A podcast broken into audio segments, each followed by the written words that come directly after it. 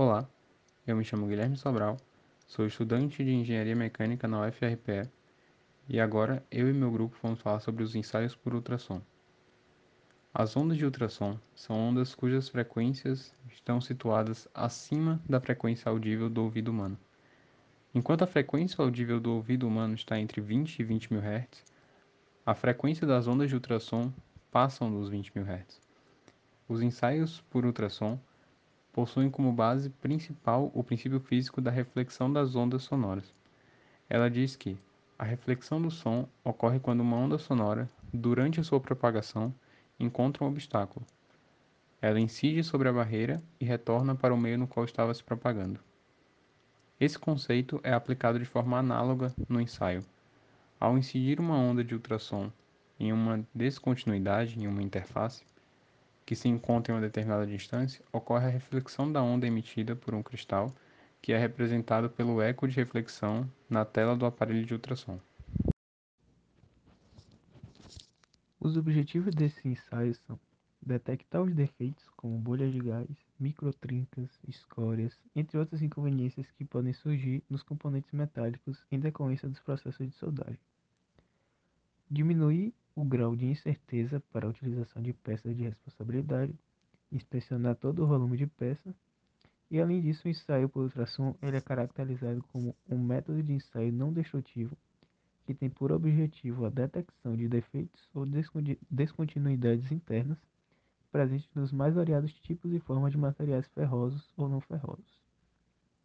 Quanto ao campo de aplicação, é, o, exame, o exame ultrassônico é um procedimento indispensável para a garantia da qualidade de peças de grandes espessuras e geometrias complexas de juntas soldadas e chapas.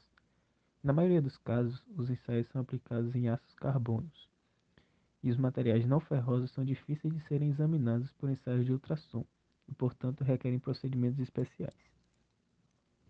Quanto à propriedade de uma onda, é, a frequência dela, em Hertz, é o número de ciclos por unidade de tempo. Ela depende da fonte emissora. A mais comum de produzir ultrassom para os ensaios não destrutivos é através de transdutores com cristais piezoelétricos. O comprimento da onda ele pode ser medido através da divisão da velocidade de propagação da onda pela frequência.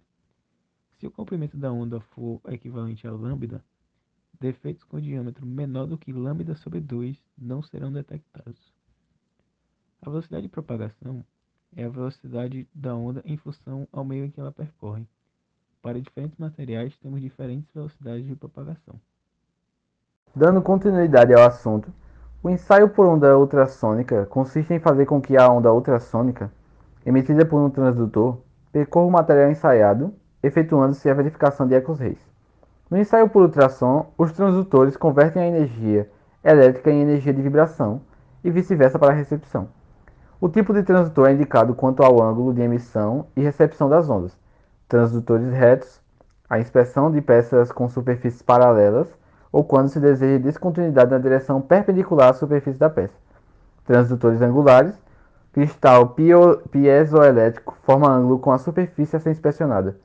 Muito utilizado na inspeção de soldas e quanto à descontinuidade está orientada perpendicularmente à superfície da peça. Podemos separar os tipos de transdutor quanto à sua função também.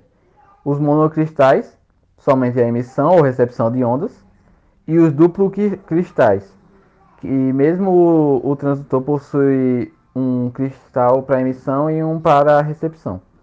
Um outro fator que é considerado é como a onda deve passar do transdutor para a peça com o mínimo de interferência possível. Há uma necessidade de colocar um elemento, o acoplante, que faça essa ligação evitando mau contato como por exemplo óleo, água, glicerina, graxa, entre outros.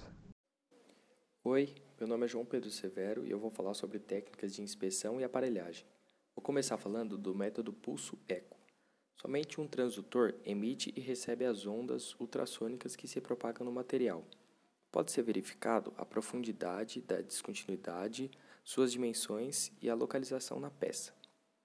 Seguindo o método da transparência, que é uma técnica que utiliza dois transdutores separados, um transmitindo e outro recebendo as ondas ultrassônicas. Para essa técnica, é necessário acoplar os transdutores nos dois lados da peça, de forma que estejam perfeitamente alinhados. Esse tipo de inspeção não determina a posição, descontinuidade, extensão ou localização da peça, é somente um ensaio do tipo passa-não passa. Agora eu vou falar sobre a descrição do aparelho básico de ultrassom.